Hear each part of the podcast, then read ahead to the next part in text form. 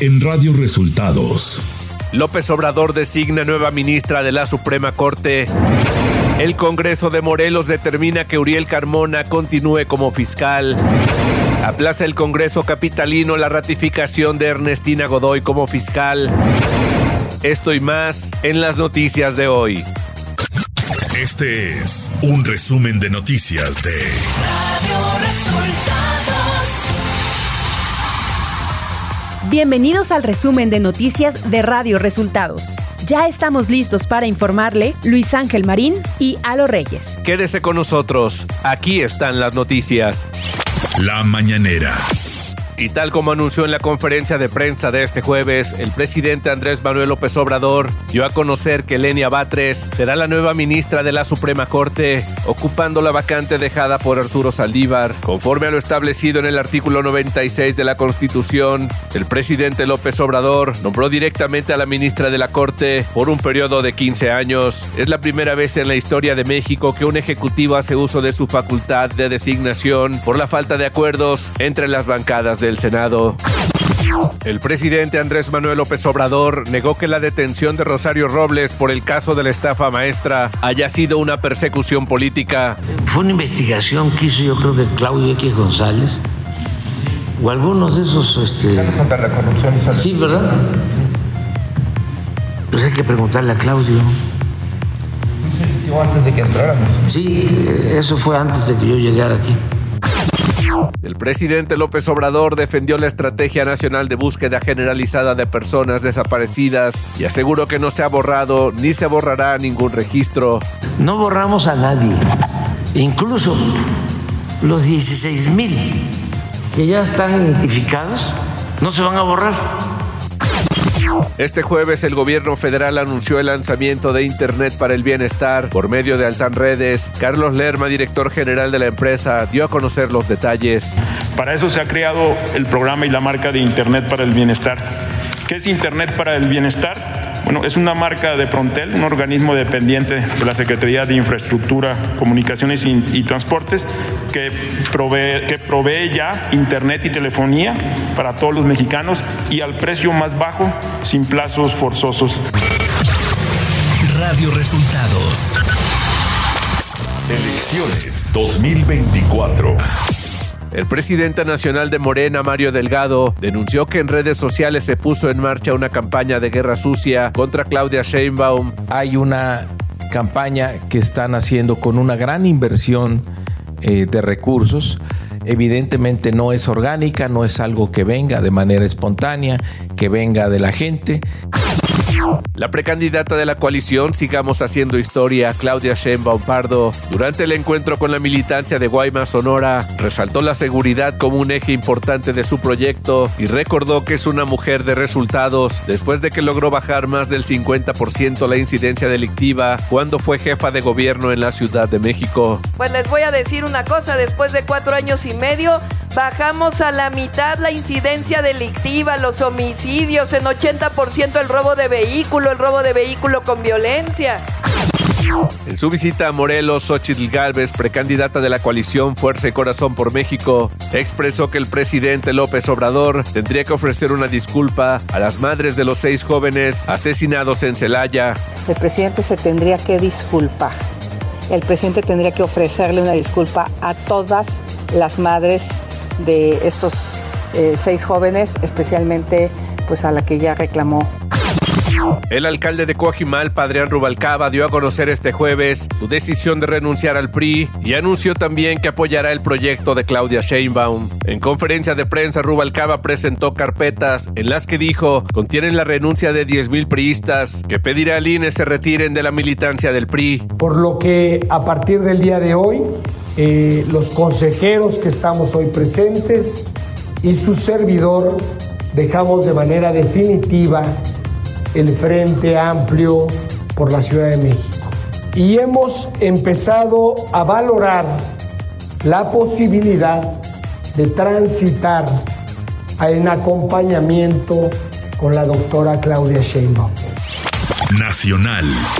A pesar de que la Cámara de Diputados aprobó este miércoles el desafuero del fiscal de Morelos, Uriel Carmona Gándara, el Congreso Estatal determinó este jueves que el funcionario continuará en el cargo y las autoridades no podrán ejercer acción penal en su contra. Durante la madrugada del jueves, los diputados locales de Morelos aprobaron con 11 votos a favor, 6 en contra y una abstención el acuerdo parlamentario con declaratoria de no homologación de la declaración de procedencia emitida por la Cámara de Diputados. Además, también acordaron que no se retira la protección que la Constitución y el Estado le otorga al fiscal Uriel Carmona Gándara. El intento de Morena por conseguir la mayoría calificada para elegir a la nueva ministra de la Suprema Corte de Justicia de la Nación se cayó debido a desacuerdos con Movimiento Ciudadano, partido con el que no logró el respaldo de sus votos. Así lo confirmó el senador Ricardo Monreal, quien reveló que los acuerdos para obtener los sufragios suficientes se construían con Movimiento Ciudadano tras su separación del bloque de contención, pero también con otros partidos de oposición. Esto pese a que ya habían manifestado su rechazo a avalar este nombramiento y a un acuerdo integral que pasaba por más de 99 nombramientos pendientes. El senador del Grupo Plural, Germán Martínez Cázares, acusó en el Pleno del Senado de la República que en el Tribunal Electoral del Poder Judicial de la Federación hay corrupción, malos manejos administrativos y hasta acoso sexual por parte de un magistrado electoral de quien no reveló el nombre.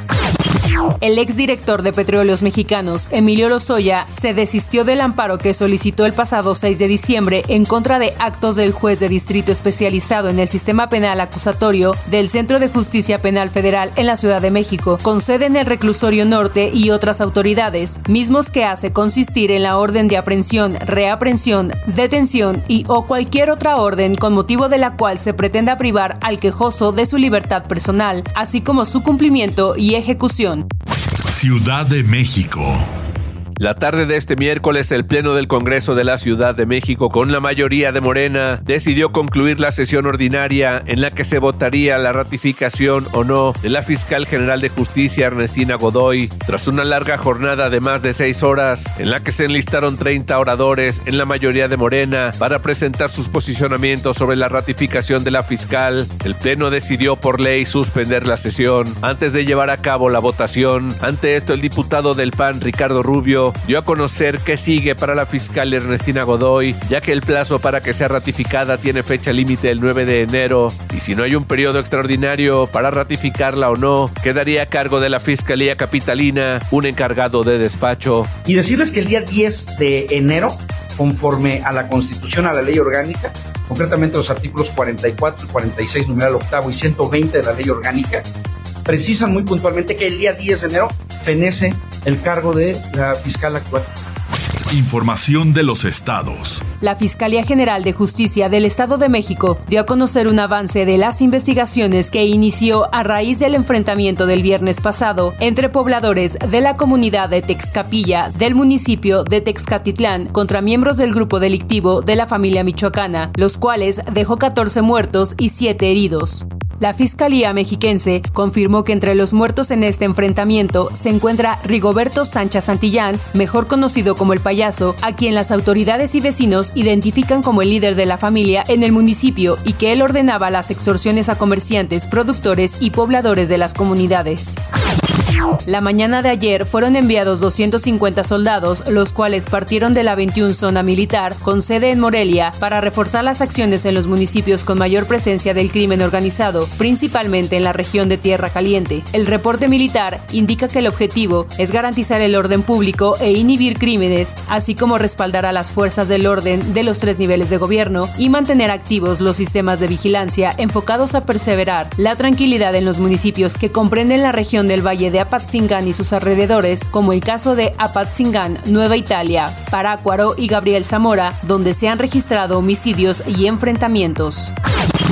La Fiscalía de Veracruz informó sobre la detención de Fausto N., quien se desempeñaba como director de tránsito en el municipio de Camerino Zeta, Mendoza, por su presunta responsabilidad en la desaparición de cuatro personas en la zona centro de Veracruz. Durante la mesa de coordinación para la construcción de la paz, la fiscal Verónica Hernández informó de la detención y adelantó que será presentado ante el juez de control y procedimiento penal oral en la próxima audiencia inicial.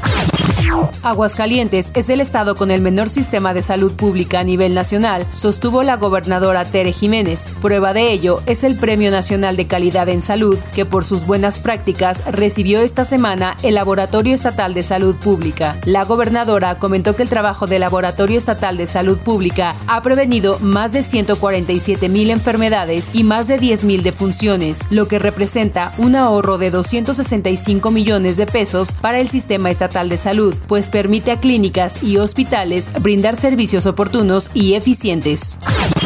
Habitantes de la colonia 5 de Mayo en Acapulco realizaron bloqueos intermitentes durante alrededor de una hora la mañana del miércoles en la avenida costera Miguel Alemán a la altura de la base naval de Icacos para protestar porque fueron censados, pero sus nombres no aparecieron en la lista de beneficiarios. Alrededor de 20 personas inconformes arribaron al sitio de la manifestación donde mostraron cartulinas con mensajes para pedir la intervención del presidente de la República, Andrés Manuel López Obrador. Economía. La Reserva Federal de Estados Unidos, Fed, mantuvo las tasas de interés estables y dio a conocer que su agresiva campaña de alzas ha terminado al pronosticar una serie de recortes el próximo año. Los funcionarios de la Fed decidieron por unanimidad dejar el rango objetivo para la tasa de referencia de los fondos federales entre el 5.25 y el 5.5%, el más alto desde 2001. Además, esperan reducir las tasas en 75 puntos base el próximo año. Clima. El Servicio Meteorológico Nacional anunció el pronóstico de clima en México para este 14 de diciembre, el cual prevé la llegada del Frente Frío número 17 que se extenderá sobre el noroeste, norte y noreste de la República Mexicana en interacción con un canal de baja presión ubicado sobre el Golfo de México y el sureste mexicano. El abundante ingreso de humedad generado por las corrientes en chorro polar y subtropical ocasionarán lluvias y chubascos en el norte del país, así como lluvias fuertes a muy fuertes sobre entidades del noreste, oriente y sureste de México. De acuerdo con el comunicado del organismo dependiente de la Comisión Nacional del Agua, también se prevén fuertes rachas de viento en el noroeste, norte y noreste del país. En el Valle de México se prevé hoy ambiente frío a muy frío con bancos de niebla y cielo nublado con probabilidad de lluvias aisladas en la Ciudad de México y en el Estado de México. Radio Resultados Internacional. La cumbre climática COP28 concluyó este miércoles con un acuerdo calificado como histórico por el presidente de la conferencia, Sultán Al-Jaber, luego de que por primera vez se reconoce la necesidad de abandonar los combustibles fósiles para limitar el calentamiento global. Sin embargo, también quedó claro que lo acordado no es suficiente para lograr la meta. Por su parte, Antonio Guterres, secretario general de la ONU, dijo en un discurso con mayor autocrítica que la COP28 se produjo en un momento decisivo en la lucha contra la crisis climática, un momento que exige la máxima ambición tanto en la reducción de las emisiones de gases de efecto invernadero como en la justicia climática. El Ministerio de Sanidad en la Franja de Gaza declaró este miércoles que el número de víctimas mortales por los ataques de Israel en territorio palestino aumentaron al menos a 18.608. El portavoz del ministerio, Ashraf Al-Qudra, afirmó además que 50.500 personas han resultado heridas en el conflicto, según las últimas cifras registradas. Decenas de personas pararon este miércoles una de las principales autopistas de Los Ángeles durante la hora pico para exigir un alto al fuego a los ataques de Israel a Palestina. Los grupos de manifestantes, agarrados de los brazos, se sentaron y bloquearon el paso, lo que causó colas de varios kilómetros. El grupo If Not Now, que dice estar formado por personas judías estadounidenses, pidió un alto al fuego por ahora. Y hasta aquí las noticias en el resumen de Radio Resultados. Hemos informado para ustedes Luis Ángel Marín y Alo Reyes. Radio Resultados.